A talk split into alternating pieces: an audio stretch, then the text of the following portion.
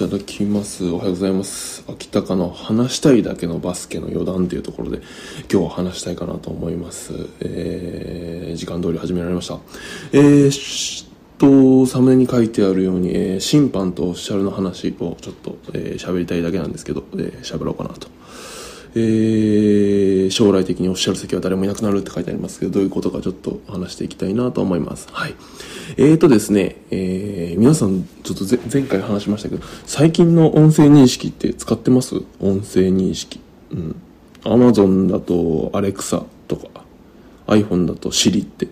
ありますけど、皆さんどれくらい使ってますかね？僕結構対応してて、かなり便利なので、まあ、そこら辺も共有したいなと思うんですけど、まあ僕も家にですね、Amazon のエコーショー5っていうんですかあの、5インチぐらい、5.5インチ、5インチぐらいのスマホぐらいのインあの画面がついている、えっ、と、スマートスピーカーになるんですけど、えっ、と、これですね、タイマー設定とか、まあ、まずできて、うんうん、アレクサ5分のタイマーつけてとか言うと5分のタイマーがついて、えー、と普通にカップラーメンとかできたりとかにするんですごいタイマーとして便利だしエコーショー5だと、うん、てあの外気温外の温度とかも分かったりて天気とかも今日のてアレクサ今日の天気はっていうと天気が分かったりするのであの僕は寝室とキッチンとあと洗面所に洗面所じゃないか洗面所着替えるところ？お風呂の前の洗面所か。に1個置いてますね。あの洗濯物しながら「明日の天気は?」とかって聞いたりしてあとは洗濯物しながら「オフィシャルヒゲダンリズムかけて」っつって、えー、と今ちょっとハマってるので曲を聴きながら洗濯物したり、してますはい。でですね、えっ、と、まあちょっとこれ、後でどういった使い方が他にできるかっていうところを共有したいんですけど、まあ、バスケと関係ないですけどね、完全に。えー、今ですね、どうやらアマゾンでですね、9月の12日の土曜日までは、なんか安いって書いてあったんで、ちょっとリンク貼っておきました。で、エコーショー5が9980円が6000円ですか。で、エコードットが5980円が3600円。で、エコードットウィズルクロックが6900円が4200円。っていうところで3つ置いておきました。えー僕はエコードットウィズクロックって持ってないんですけど、えーエコードットも2つぐらい持ってるので、えーこれもしよろしければ、まあ、エコーショー5が一番僕はおすすめですが、えー見てみてください。まあ、ちょ、今回の機会逃しても多分 Amazon なんかこれちょくちょくこれ自分たちの商品に結構安くするタイミングとかってあるので、まあ、安いとこ狙って買うといいかなと思いますんで、えー、っていうところです。うん。そう、だから音声認識とか、ともし iPhone とか持ってる方は、普通にちょっと時間ある時に、あの、家の中がいいと思いますけど、Hey Siri って言って、あの、タイマーとかかけてみてください。Hey Siri タイマーかけて、あ3分タイマーかけてとか、あとは何でしょうね、Hey Siri なんか調べ物とか、なんかわかんないことあったら調べ、あの、聞いてみたりとかってすると、まあ、便利だったりするし、あとはメメモに、タスクリストに、えーめ、これこれメモしてって、キャベツ買いたいからキャベツメモしといてとか、あのー買い出しの時の忘れ物とかないようなこともできたりとかするので、えー音声認識便利ですっていうところをまず最初に話して、で、で、バスケの話戻りますけど、えー、とバスケのオフィシャルの話をしていきます。で、最後にちょっと、うーん、そのアレクサというか、えーそういったスマートスピーカーの別のなんか使い方みたいのが、えー僕の趣味的なところですけど、えー喋れたらなと思いますんで、お付き合いください。はい。で、じゃあ、早速いきます。えっ、と、サムネに書いてあるように、まあ、オフィシャル席に誰もいなくなるんじゃないの？ってちょっと思ってる部分があるので、そこら辺話していきます。例えばですけど、例えばですよ、まだ全然そんなんじゃなってないですけど、審判の方の声とか笛とかを音声認識できるように、口元に例えば音声認識の機能を持たせたらどうなりますかね？っていうところです。例えば審判が何番な、えっ、と、プッシング、フリースロー、ツースローとかって言ったら、それが音声認識してスコアに書いたりとか、えーすれば、まあ、まずアシスタントスコアラーっていななくなっちゃうのかなとか、あとは審判の P っていう笛で、えっ、と、アウト、アウトオブバウンズとかタイムを止めるとかいうことが例えばできるとすると、まあなんかこう、あオフィシャル席って普通は4人いるじゃないですか。えっ、と、スコアラー、アシスタントスコアラー、タイマー、24秒って言いますけど、まあ、例えば審判の、あのファールのについて音声認識できたらうん。まあアシスタントスコアいらないのかなって気はちょっとしますよね。うん。で例えでっていうのがなんか想像できるかなっていう話をしたかったのとあとはあのーまあ、前回というか前に NBA のボールが、えー、と2021年のシーズンから、まあ、スポルディングからウィルソンに変わるよっていう話をちょっとさせていただいてその中でウィルソンって過去にセンサー内蔵のボール、えー、とボールのボールの中にバスケットボールの中にセンサーを入れて、えー、とシュートの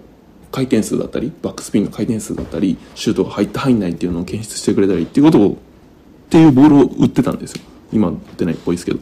なので、まあ、NBA のボールがセンサー内蔵したりして、まあ、どんどんどんどんそういった、えーまあ、一般個人の方でもそのボールにセンサーが内蔵してるのが当たり前になって、えーまあ、シュート入って入らないをそういうので計測できたら、まあ、便利じゃないですか、うん、なんかそういう世の中になってほしいなみたいな動画も出したんですけどあ、まあ、説明欄書いてあるのでちょっと説明欄の方見ていただいて、えー気になる方はそっち見ていただいてほしいんですけど、うん、の例えばそういったセンサー内蔵のボールがあってしかも審判は音声認識ができて。でしかもですね例えばですよもう仮の話仮の話です。えっ、とボ多分条件3つあるのかなと思って少なくとも。ボールの中にセンサーが入っている。バスケットボールの中にセンサーが入っている。審判の声を音声認識できる。あとは常に動画を撮って動画を解析するってこれまあ一番大事だし一番難しいんですけど多分そういったところが必要になってくるのかなと思います。じゃあどうやって減らしていくか。えー、とちょっとアシスタントスコアラーはちょっともう除きますけどタイマーとスコアラーと24秒の仕事、えー、3つに分けてどう減らしていくんだろうっていうのをちょっと考察していますけどまずタイマーの仕事って時間を進める。要はボールが選手に渡ったら時間を進めるじゃないですか。あとは外にボールを外に入れたりファールしたら時間を止めたりするじゃないですか。でそうすると例えばさっき言ったように時間を止めるっていうのと審判のピーっていう笛によって止めたりすることができたりするんじゃないかなと。あと時間を進めるんだったらもう審判の方は、えー、とボールが外に出てる間は、えー手を挙げていて、えーボールがインしたよっていう合図とともに手を下げたりするじゃないですか。そういった、えーとまあ、トリガーというか、えー、と見ていれば分かるところがあるので、まあ、動画解析例えば手が下ろしたら、えー、とタイムを進めるとかそういったこともできるのかなって思います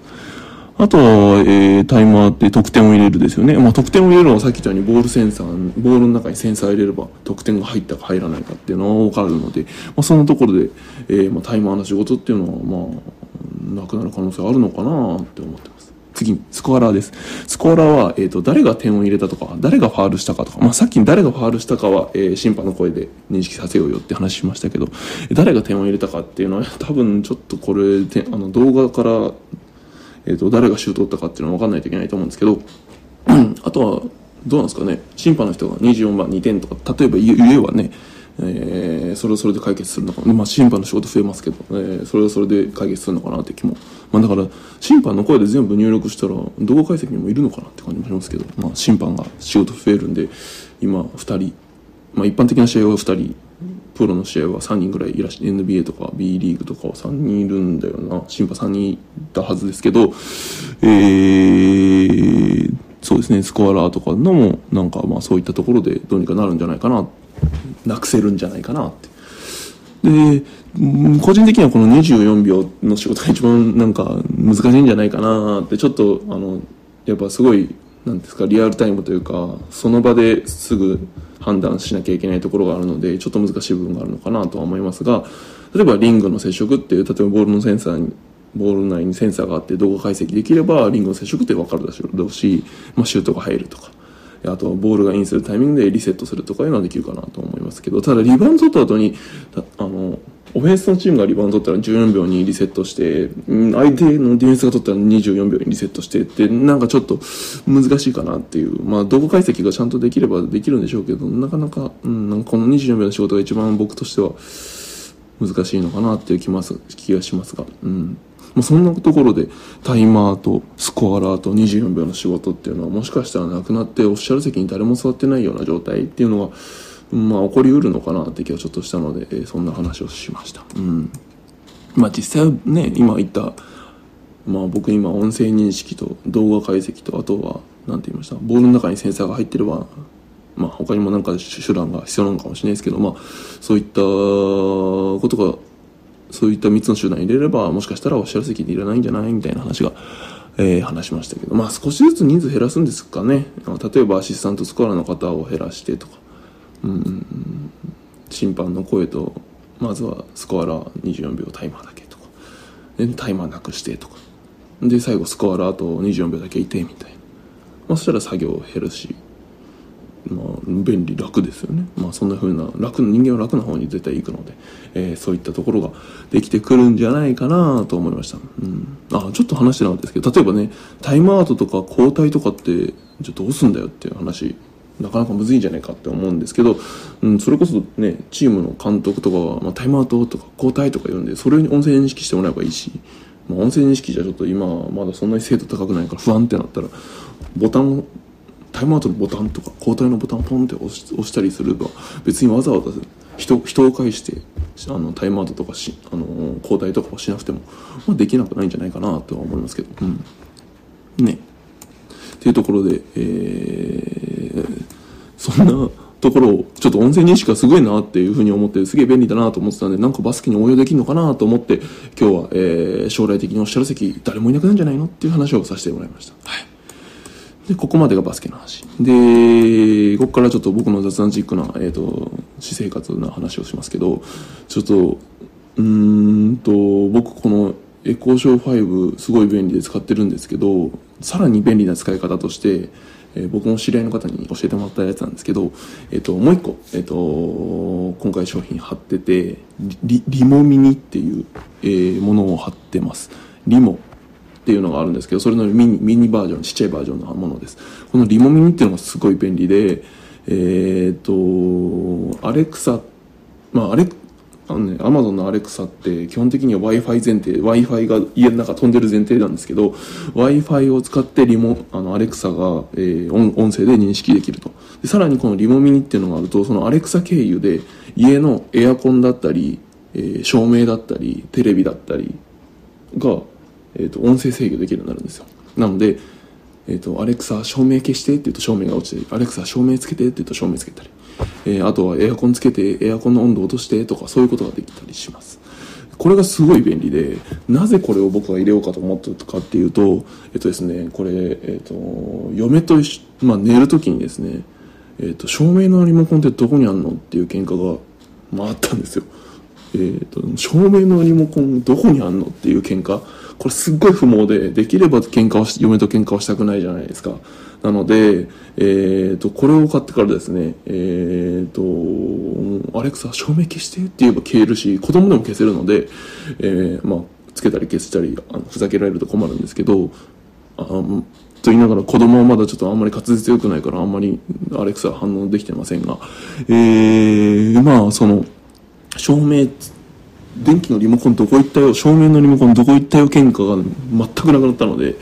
これだけでも僕はもうこのリモミニさんにも感謝をしているんですが、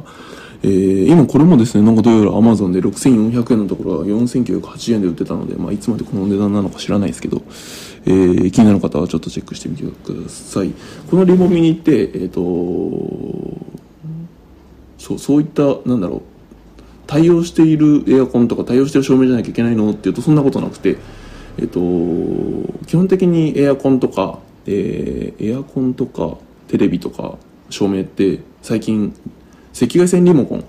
で動作するじゃないですか。その赤外線リモコンの赤外線をリモミニさんが記憶してくれるんですよ。一番最初に設定するときに照明のリリモコンの赤外線こんなだよって設定してあげてでそれを覚えてくれてその赤外線と同じのを出すっていう形なので特に、えっと、照明とかエアコン、まあ、照明であのリモコンないものはダメですけど照明の、えっと、リモコンで動作するタイプは、えー、これこのリモミニさんがいればリモミニさんとですね、まあ、Amazon でもいいし Google スピーカーでもいいし、えー、Google ホームっていうんですか？あとは Apple のホームポットでも多分大丈夫と思うんですけど僕は Amazon のやつでしかやったことないですけど、えー、動作できるというところですね。あとですねこれさらに便利なのがえっ、ー、と時間とかで照明つけたり消したりテレビつけたり消したりあとエアコンつけたり消したりできるんですけど僕の場合は朝6時になったら照明をつける平日の朝6時は照明をつけるっていう設定をしてます。なので、えーと、嫁と子供を起こすためにですね朝6時に設定すると。あとは夜になると夜の9時半になると照明を消したりっていうのもできるのであこの時間だからそろそろ寝ようねって、まあ、結局夜9時半に照明消えてもまたつけ直すんですけどまあ、そろそろ寝ようねっていう合図にもなったりするので、えー、いいのかなと。あと、僕自身は使ってないですけど、例えば、家からスマートフォンを持って出ちゃ出歩いた時に、その GPS、スマホの GPS、えっ、ー、と、位置情報、どこにいるかっていうところで、家から例えば5メーター、10メーター離れたらエアコンを消すとか、えっ、ー、と、家から10メーター近づいたら、10メーター以内に入ったらエアコンをつけといて、えー、帰る間際になったらエアコンつけてもらうとか、まあ、そんなことができたりもしますので、えー、便利ですかね。あとは何ですかね。旅行中に照明つけたり消してあのスマートフォンがあるとスマートフォン経由で、えー、家の照明つけたり、えーと、エアコン消したり、えー、できるんですよ。なので例えば旅行中にあなんか夜になったから電気つけとこうとかなんかそうやったら防犯対策とかになるかもしれないです。ちょっとあの人人がいない時に電気系統をつけるっていうのにがちょっと危ないとかなんかその火火が出るとか そういった面で危ないと思われる方はあれなんですけど、えっ、ー、といない時もできると。なんでちょっと逆に言うとそう悪いことにも使えちゃうんでちょっとそれはやらないでくださいね、えーと、自分がいない時に、えーと、嫁が一人で寝てる時にエアコンの温度ガーって上げることもできるんですよ。そんなんしたらもう後で大喧嘩ですからね。絶対やめてくださいね。あのなのでこの常識の範囲内で使っていただければと思いますが、えー、安全に使ってくださいですね。なんでこの、えーと、僕自身はこのリモミニと、えー、Amazon エコーショー5がおすすめですね、うん、エコー両方で買っても1万円1万1000円まあちょっと高いか。ぐらいで済むんで、えー、入れていただけるといいのかなと思いますね。えっ、ー、とそうですね。このリモミニさんなくても Amazon のエコーショー5あれば例えば朝6時になったら今日の天気を言ってもらうとか、えー、朝6時15分になったら僕そんな使い方してるんですけど朝6時に照明ついて朝6時15分になったら今日の天気をアレクサに喋っていただいて、えー、朝6時20分になったら音楽をかけると。ことしてます。そうするとまあ少しでもなんか嫁と子供がすんなり起きてくんないかなっていう期待のもとにそんなことしてます。で音楽かけるだけだったら別にリモミニさんいらないです多分あと天気を言うのも多分リモミニさんいらないです。エコーショー5だけで動きます。うん、まあ、音楽をかけるっつっても Amazon プライム入ってるから音楽かけられるのかな。そっちそこら辺わからないですけど。ごめんなさい。おすすめなんで、えー、もしよければ、えー、リンクから飛んで、えー、まあ、見るだけでもいいんで、え、見ていただけると面白いかなと思います。はい。バスケ関係ねえ。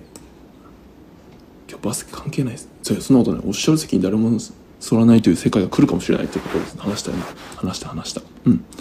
じゃあ、えー、っと、今日はそんなところで終えたいと思いますけど、次回はですね、リバウンドやろうかなと思ってます。リバウンドを3回ぐらいにわたって話そうかなと思います。えー、っと、まずですね、リバウンド、次回はですね、リバウンドの重要性、リバウンドってどんぐらい勝敗に、勝ち負けに影響するのっていうところだったり、ディフェンスとオフェンス、どっちが有利なのっていう。まあ、ディフェンスが有利な気しますけど、実は意外とそんなことないんですよね。まあ、そんなような話だったり、あとは、えー、リバウンドの2回目は、リバウンドのスキル。えーと、リバウンドスキルって分解するとどんなスキルがあるんですかっていうところだったり